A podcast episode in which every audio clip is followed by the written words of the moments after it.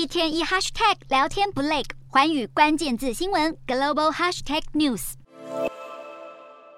高涨的通膨让全球最近罢工频传。南韩的卡车司机罢工延烧至今已经一个星期，仍然看不到尽头。南韩铁道公社也扬言要在十二月发起罢工，让今年冬天南韩的经济前景黯淡。另一方面，继日前英国护理师工会宣布要在十二月十五日和二十日发动罢工后，救护车人员也将要加入他们的行列。宣布会在耶诞节前罢工二十四小时。英国的通膨飙破二位数，今年已经有律师和机场人员发动罢工，而接下来邮局和铁路人员也计划罢工。高涨的生活成本让护理师苦不堪言，许多人甚至干脆转换工作。不过，对于工会的诉求，英国政府则是表示很无奈，以现行的经济状况无法满足诉求。除了英国，美国最近也深受罢工风险的困扰。美国铁路公司和工会虽然目前在总统拜登的促成下达成了临时劳资协议，不过当中有几个工会在有薪病假的议题上仍然有分歧，拒绝接受协议，并扬言要罢工。眼看罢工在即，美国总统拜登敦促国会立法阻止，于是众议院在三十日通过了一项强制要求工会遵守临时劳资协议的法案。